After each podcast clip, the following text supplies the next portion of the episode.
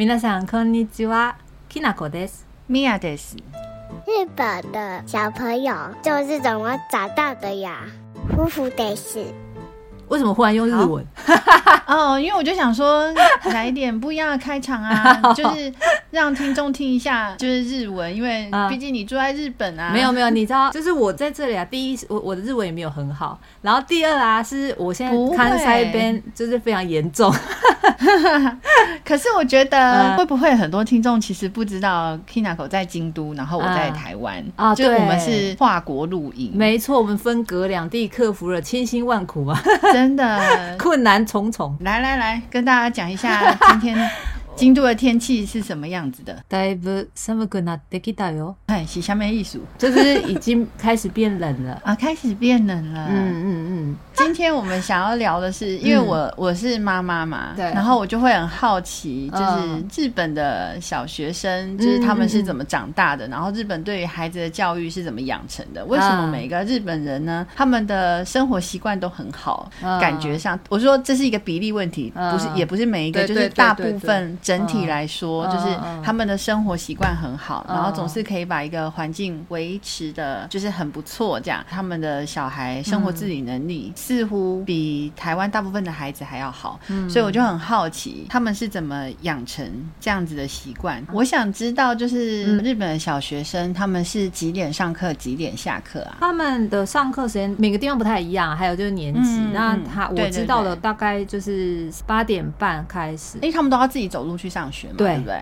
对，就是他们因为日本相对交通安全嘛，嗯、那他们的人行道是不会有那种摩托车停车。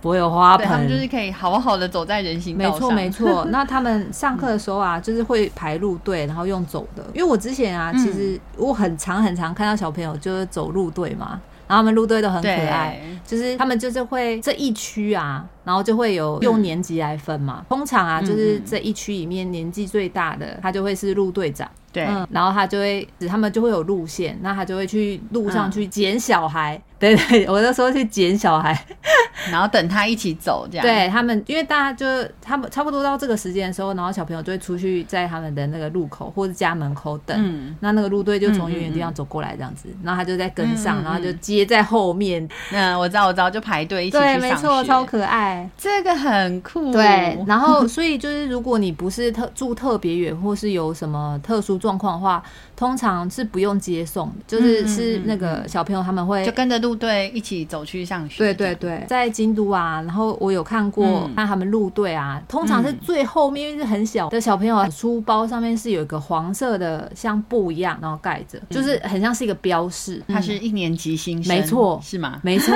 你猜对了。哇，对，他们会在，就是他 他们会有一个意识啊，他们会全部往下去保护下面的，就是再更小一点。点的，就是特别状况外，特别需要被照顾这样。那他们的书包就会有那个每个地方不一样，但我在京都这里看到的是，他的书包就会有个黄色，对黄色的黄色的布，对，就是会挂着。这个好贴心。对，二二年级以上就哦，我已经变哥哥姐姐，然后他们就会特别照顾那个小的这样，因为避免他不见了。这个文化很好，真的。对，在日本啊，就是每个地方也不太一样啊，但京都的话。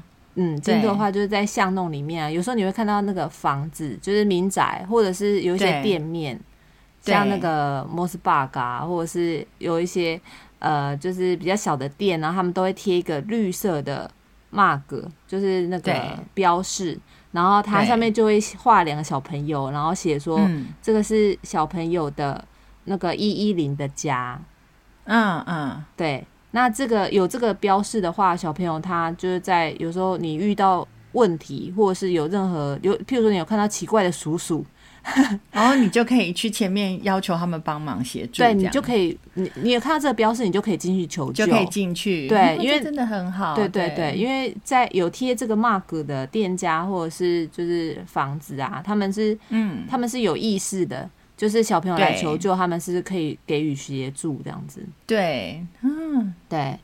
就是有点像一个呃岗哨，就是我这边是守护孩子，对，反正你有遇到困难就可以来，对，没错没错，所以小朋友就可以比较放心。欸、这个文化真的很好，他们对小朋友啊，我真的觉得是非常的很友善，对，非常非常厉害，嗯、因为我们的中华文化啊是很尊敬长辈嘛，嗯、对我们是往我们是往上看的那种感觉，嗯、对。资源分配或是就是会有点这种感觉。可是日本啊、嗯、是全国往下，从小孩子开始的。嗯就是真的很重视对，对，很感人的文化。对，不过相对而言啊，就是妈妈就比较辛苦，嗯、因为大家是为小孩子，第一优先都是小孩。对，那我们这种就是年纪比较大的啊，社会人啊，嗯、或是妈妈，嗯、就是要为小孩奉献的。这是日本的观念，这这个就是我后面接下来也有很多问题关于这一点。那先问一下，那他们小学生是几点下课？哦，他们的小学生啊，要看年级啊，就是比较早的有，嗯、就譬如一点四十就下课，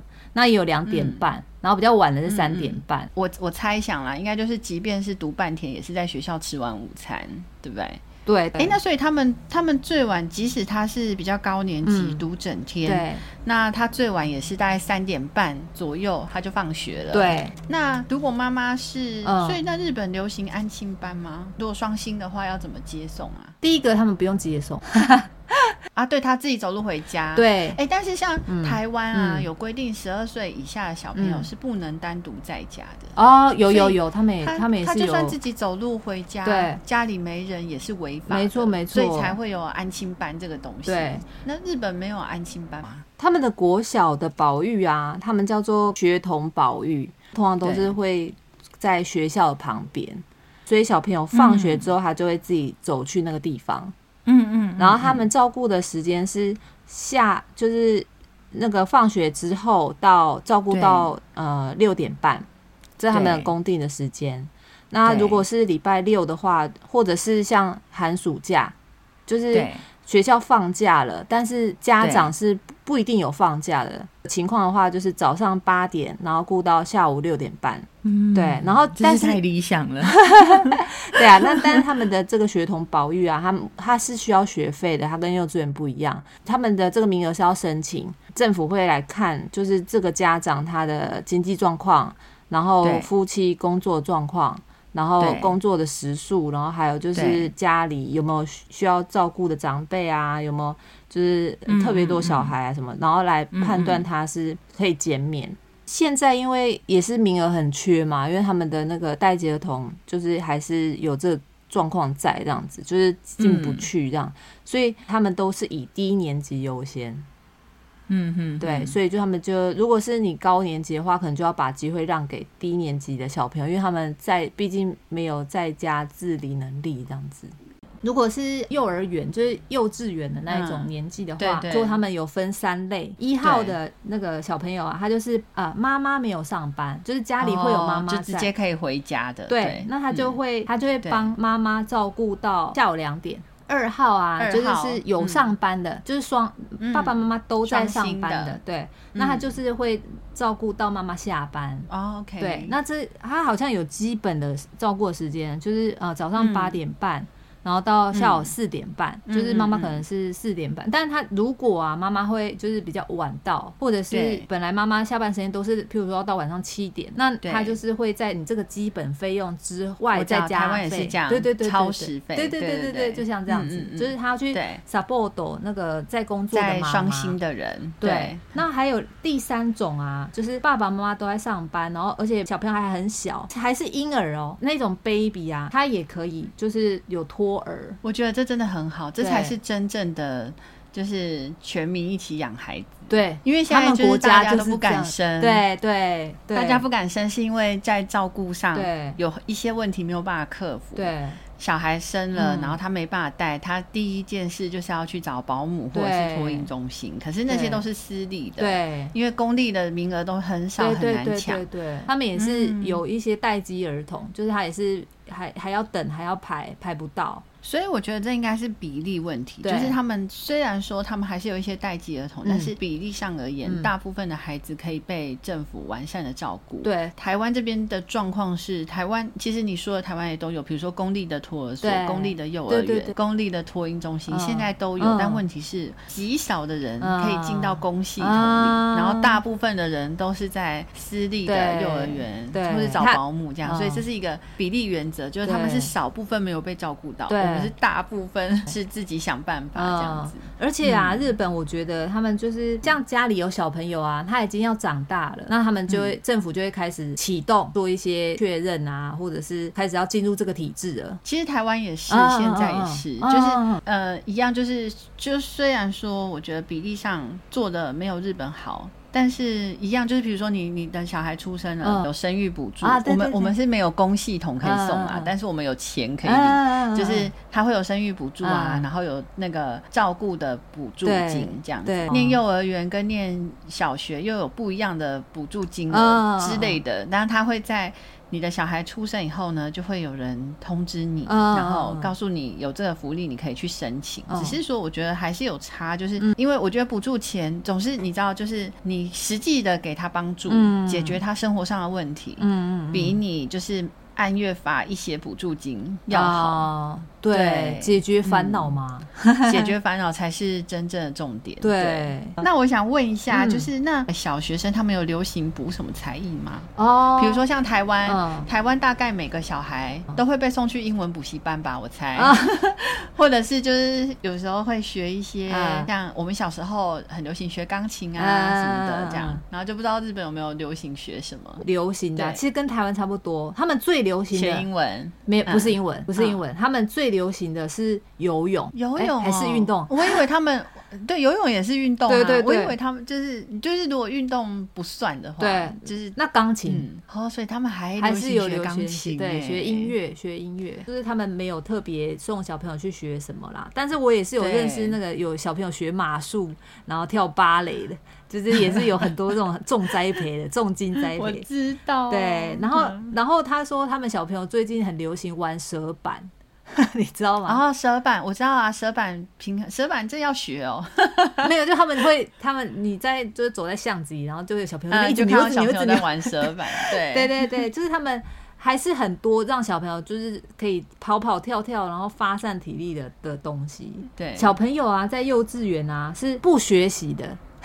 对 对，幼稚园这个我理解。对对，他们是，我就说不学习，那他们上课是，他说没有上课，他们就是念绘本，然后玩，还有就是他们会有一些比较特别的课，譬如说就是就是有那种玩泥巴，多隆科，譬如说依照地方性，他们冬天会下雪，那积雪就会非常的深嘛，专门去铲雪，对，去路上把那个雪哦，他们在家就要铲雪，不然车子开不出去。他们譬如说下雪，然后那个。那个雪积的比较厚的时候，老师可能就会跟妈妈联络说，嗯、哦，要大家带雪衣，因为他们住在那里，大家都雪衣，啊、然后他们就会去，然后就会滑雪，就他们坐在那个坐着那种，对，然后或者是铲雪，对，他们就会有这样、嗯、这样子的课，让小朋友去玩。然后还有他们就是从幼稚园就开始要种东西，要种小黄瓜，嗯、要种茄子，然后要种青椒。嗯然后他们秋天的时候啊，嗯、一定会去挖地瓜哦。这全国都是，我觉得好好哦。他们只要一到秋天，欸、这真的很好哎。对他们就是这，这完全符合我。想要的，对对对对，因为那个米娅想要搬到乡下，然后让小朋友去种田，去挖地瓜。对对，他们是他们小学啊，小学特别是小学就真的很好玩啊。通常就是我们比较印象比较深刻的，可能就是他们运动会啊，然后妈妈做便当，然后大家坐在那个帐篷，然后看小朋友，对对对，就爸爸妈妈都要拿那个录影机录他们这样。哎，那国小呢？就是幼儿园是不学习的，对对，就是主要就是体验体验生活。生活，然后生活的自理能力的教学。对，对，那国小的话，国小日本小朋友啊，就是呃，他在学校里面啊，他的上的课或者他们做的活动，嗯、就会完全了解他们住的这个地方的特色，对，去尊重自己所在的环境。对，譬如说啊，嗯、他们的那个营养午餐叫做 Q 修哥，就是给食。嗯，京都好了，京都我觉得是特别让人羡慕的，因为他们的给食啊。京都有很多料理亭嘛，就是那种、哦、对。对，很很就是用很好很好的柴鱼啊，然后用很好很好的昆布，然后他们这一些料理亭呢、啊，他们要回馈社会，所以他们就会把他们的食材会提供一些给学校，嗯、所以学校会吃到怀石料理。的的的食材，对 他们都是真的用那个柴鱼去控汤，你知道吗？哦，我知道。然后，天哪，对，他们的味噌汤都是料理亭的。对，然后他们想去吃，可以报名，就我超想去的，我超想。然后他他们的那个都是现场，就是在学校里面会有厨房，然后厨房里面就会有那个欧巴桑，他们就是他们是现煮，现煮，对，用这么好的食材，然后现煮，因为他们非常重视小朋友的健康，他们就会有一个，就譬如说这一个月，他就叫做，譬如说他七月份嘛，他就是西嘎兹伊达达基马斯，伊达达基马斯，就是我们吃饭之前开动了，对对对对，就是。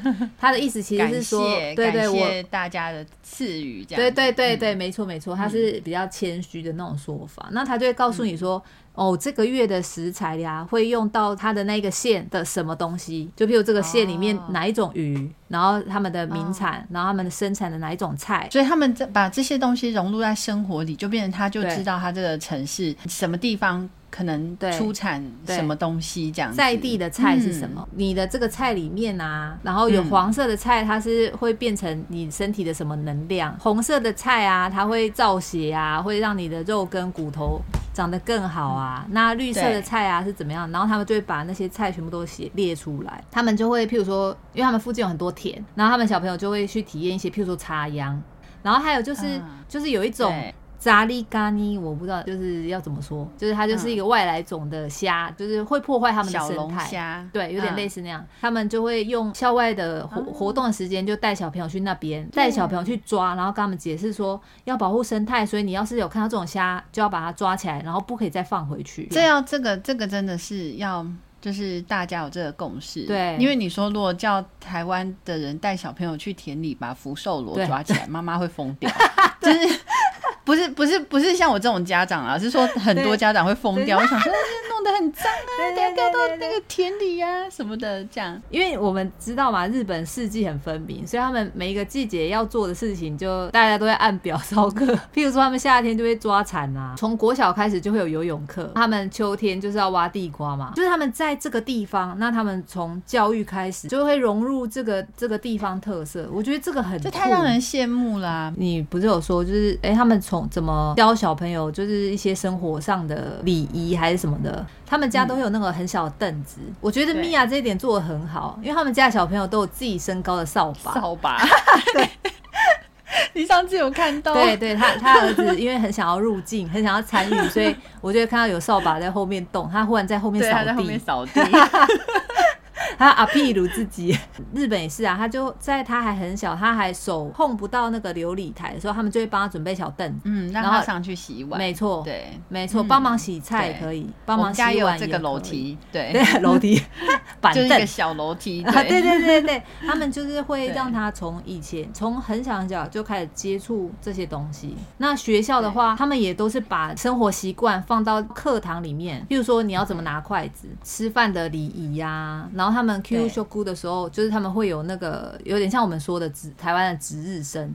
就他们 Q 修姑的时候，你如果看小丸子，应该会有看到他们都会穿那个白色的 apron，就是围裙，然后戴帽子。对，如果你的小孩啊轮到的话，妈妈啊前一天就在外面烫。他是、哦、对，他们的 apron 是不没不能有皱纹的。我告诉你，妈妈好累。妈妈，我觉得妈妈就是日本妈妈就是被牺牲的啊，真的真的，因为真的很辛苦哎、欸。因为国小还好，因为有给食，不用准备便当。可是国中之后的妈妈，他们。就说他们就会进入便当地狱。对，就还要做便当让孩子带去学校吃，然后打开的那瞬间，对，又不能太丢脸，这起码营养要均衡。对对对，要有有一点配色或什么。如果是我的话，就是等到那个超市半额的时候，有没有 去买，然后就饭啊什么摆一摆，就全部给他组装，然后盖起来就是他隔天的便当。对，摆一摆也是啊，对啊。日本给妈妈的压力大过台湾诶，比如说他们早上要做早餐，对，然后下午。下午三点要准备点心。对，我是说就是普遍来说，下班接了小孩之后，对，回家还要做晚餐，因为他们不太外食。没错，所以他到底什么时候睡觉？对，他还要做家事。我因为我们是台湾人嘛，所以我们回来，我我们来的时候，然后跟那些妈妈聊天的时候啊，我们就会讲说，所以你们真的。不会在外面吃早餐哦，他们就说，对他们早餐一定在家吃，所以妈妈是要做便当还要做早餐。对啊，对，就所以他到底几点要起床，然后他几点才能睡？好，我 我有我有访问我朋友，他现在就是现役，我太好奇了。他说啊，他他他有大概跟我讲他一天的流程。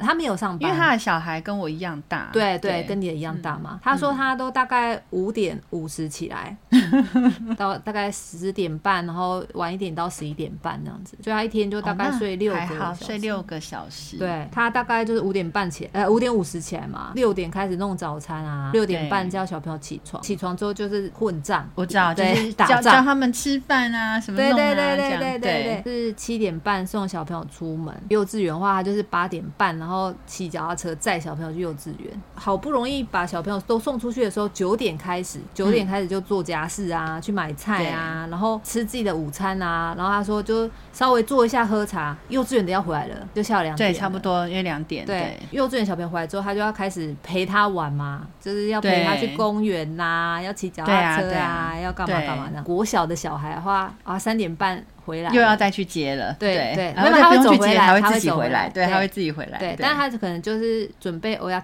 就是吃点心嘛。然后会要帮他看功课。他们家是因为又有就是有去学钢琴什么的，有才艺，所以他就又要再送去学钢琴。对，四点半，然后要送他去才艺班那样子。才艺班结束之后回来的时候，要晚餐时间到了，然后就要煮晚餐。对，煮晚餐。然后吃完晚餐的时候，就尽最快的速度把他们拿来送洗，送到浴室去，因为他想要赶快让他们去睡觉。对啊，他就要要帮他准备那些东西啊，然后就是洗澡干嘛干嘛。然后他说他就是如果可以的话，就希望他们在。八点半到九点就可以赶快去睡觉，就去睡觉。哎、那这整个过程，对，爸爸在哪里？普遍一般日本的家庭，爸爸都是在外面工作，等于说他爸爸在家里就是一个那个闲恶设施都不动的，就在那，比如说像你家隔壁的土地公庙那种概念。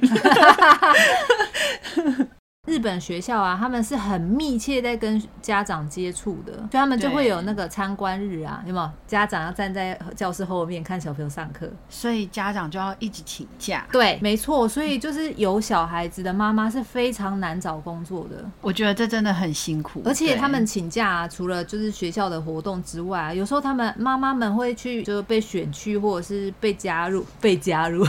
家长会交通，对对对，指挥交通，保护妈妈，对对对，义工妈妈，没错没错，他们就要去，譬如说有有，他们有个词叫做 PTA，就是家长会的意思，那也是会有会长啊，很多很多妈妈这样子，那他们就有有有运动会，你有看吗？那个对对，压力很大，压力很大，然后他们要搭帐篷啊，而且他们还会就是有有妈妈是要轮去，譬如说站在那个校门口跟大家打打招呼哦。这就是一个角色，每天跟他说“おはようございます”，“おはようございます”，这样子他就是也是一个角色，因为他妈妈可能就是用轮的嘛，因为有些妈妈也很忙，然后有些有工作，就是他们会有那种阿公阿嬷的志工，对，因为年纪大，就是那个阿公阿嬷他们没有事嘛，所以他们就可以花更多时间去帮忙照顾小孩，对，就是包括学校的那些导护，还有我觉得日本有一个系统，我也觉得很酷。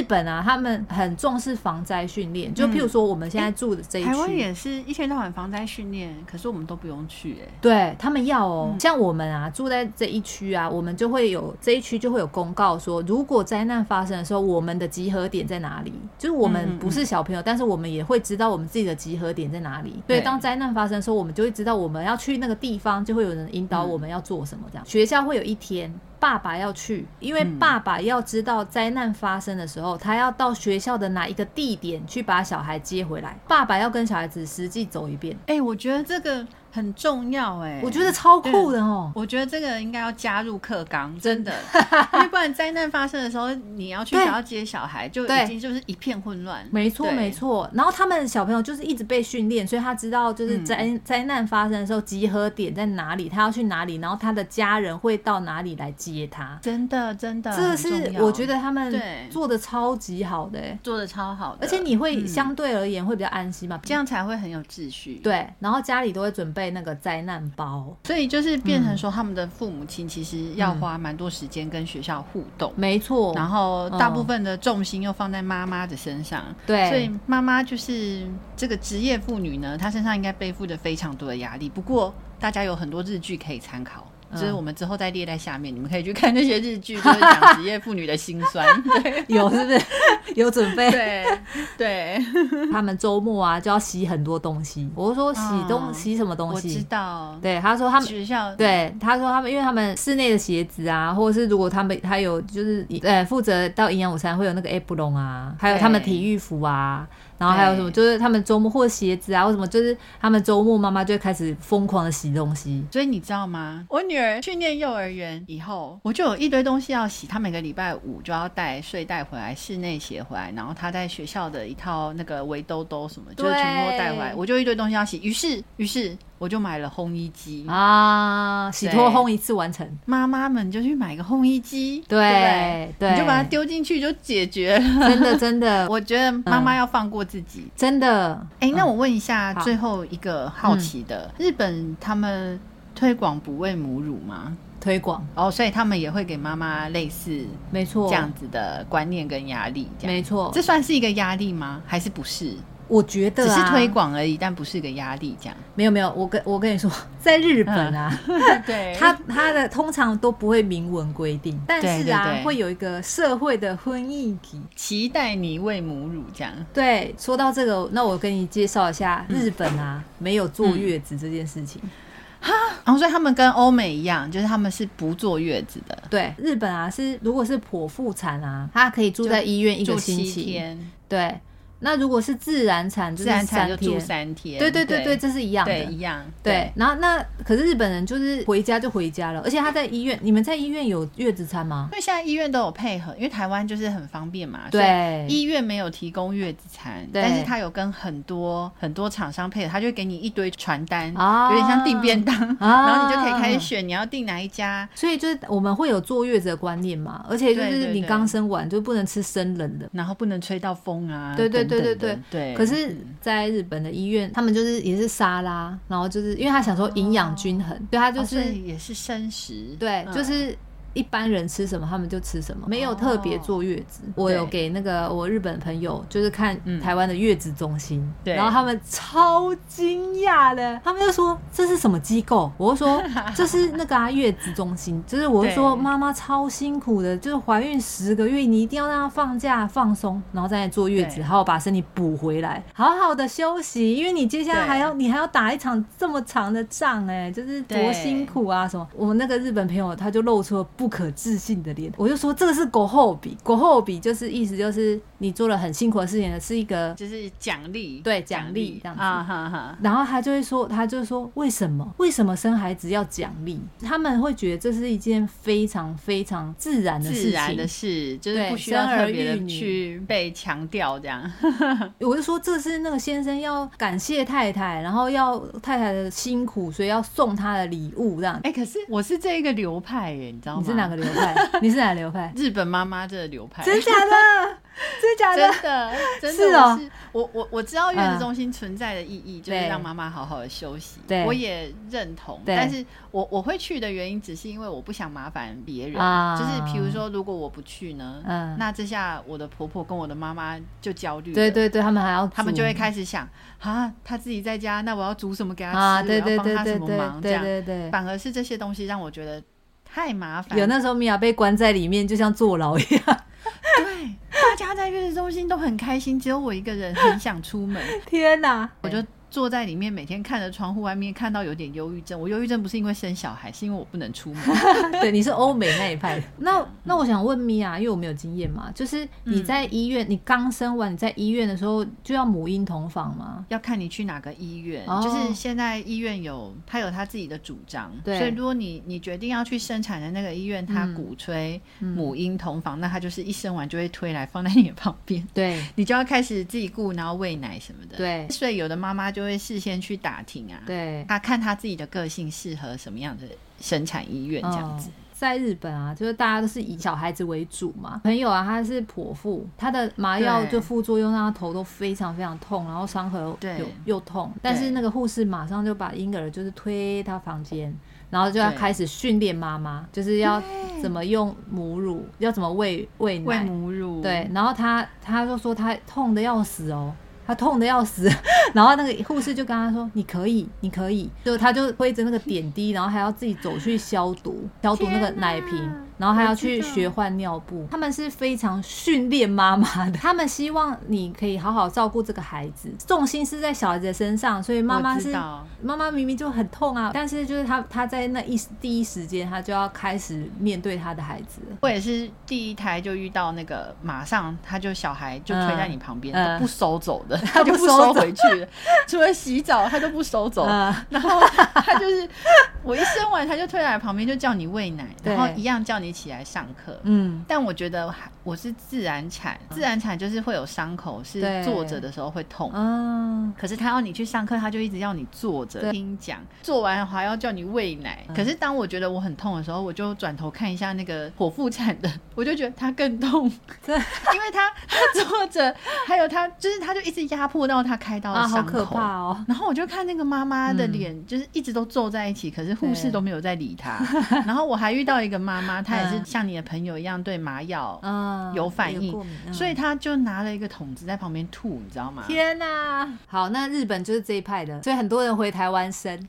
对，也就是说，嗯、因为在这个文文化底下，嗯，他们不会特别认为生产跟当上妈妈这件事情有多么的了不起，跟需要被体贴这样，所以他们的先生可能也不会在这段期间特别的展现协助。嗯，我觉得看人真的是看人。人，嗯，也是看人，对，嗯、但是先生他们承受的压力也是有啦，就是因为来自经济上对经济上的压力嘛，嗯、因为你要你的小要照顾小孩的那个生活成本很高，有你看在日本就是妈妈有这么多事情要做了，那他们就是希望妈妈可以在家，然后就是把这件事情。做好，所以男主外女主内这个观念在日本还是非常很强烈。没错没错，社会的氛围啊，我知道路人的杂音，对，很友善的，都是好像在关心你，对，友善的提醒，对，就有一种，我觉得那个那个氛围相对是在日本太多妈妈是她生完小孩之后，她就被迫离开了就是职场。不过对他们来讲，这个是比较大众的选择，对，好像就是为家庭牺牲是女生。或者日本妈妈，他们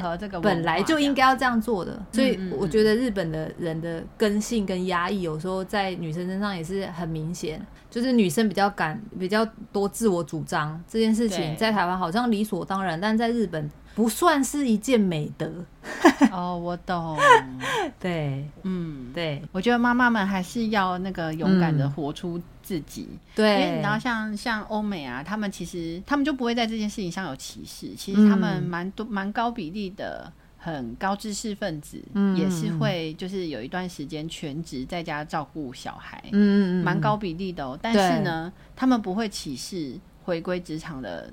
的妈妈，相反的，嗯，相反的，有一些国家他们会欣赏，就是他们觉得能够去应付小孩，比如说他生三四个小孩，能够去应付三四个小孩，然后这么多年把他们照顾。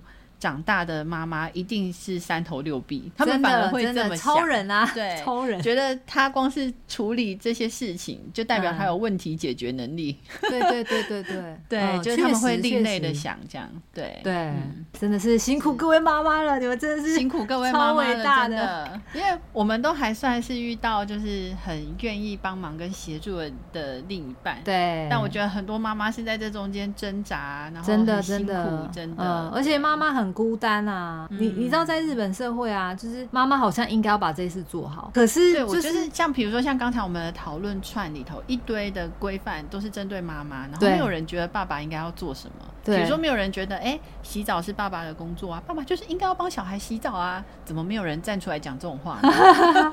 对，日本的爸爸有一些都很晚才能回到家，可这就是这就是不公平啊！就是爸爸可以很晚才回到家，但妈妈不行哦。啊，对，如果是你晚餐时间就应该要回家煮饭了哦。对对，确实 确实，对对呀，啊，真的是太辛苦了，真的太辛苦了。嗯，差别应该是在你是不是自愿。我觉得差别是在这里，没错没错。比如说，如果你身为一个妈妈，你是自愿、自发性的觉得啊，小孩要吃晚餐了，我。我赶快回去煮，嗯、或是啊，就是我尽量煮健康的东西给他们吃，嗯、这是自愿的。嗯，那你可能就不会觉得你在这件事情上受委屈。对。但是如果你是非自愿，就是你觉得订个便当给他吃就好了，可是你被迫要回家煮，啊、对，那那时候就会有委屈。确实，所以就是希望各位妈妈都不要受委屈。真的，真的，你在做什么都是发自内心的，不想煮就去订便当，就不要煮。对对。就就去找那个很健康的便当。真的，真的，我我希望，我觉得应该是要推崇，就是你能自主这件事，就是因为有各式各样各种类型的妈妈，对孩子最终只要反正只要你是爱他，他最终都能健康的长大。嗯，但是应该是你要能够拥有选择的自由，没错，不被别人批评。对对对，都吃外食也是会长大的。对 对，像我们啦，就是不需对，就是不需要用太多的道德去。去规范他，对，只要妈妈自在就好了，就是不要被影响啊。在他们这个社会是很容易有就是无形的压力的，这点我是觉得比较辛苦。以上就是我们这一集的分享，日本跟台湾在育儿上的差别，跟观念上的差别，还有政府在支持上有什么不一样？这样，嗯，嗯，希望给各位妈妈一些就是收获，做一个参考，然后学习别的文化好的地方。对对对，确实确实，希望台湾的那个就是政府的制度啊，协助妈妈部分啊，都可以嗯越来越好。已经越的越来越好了，我觉得有啦，有越来越好了啦。嗯、但是就是希望可以再往更支持更多的方向前进，嗯、这样真的真的好。以上就是我们今天的分享，那就下次再见喽，拜拜！祝天下妈妈都可以就是找到心理的平衡，对，祝天下妈妈都能够在生活里感到自在跟轻松，真的好，那就下次再见，拜拜，拜拜。垃圾车开走，你没有去啊？刚刚有垃圾车，那你把那垃圾车不是早上八点吗？忘记拿它去了，所以他开走了。所以下一次什么时候会来？下礼拜二。不，今天才礼拜五哎，所以还有六日一耶！哇塞，对，这就是对，这就是，但我不会剪掉。我现在可以理解在日本倒垃圾的困扰，对对。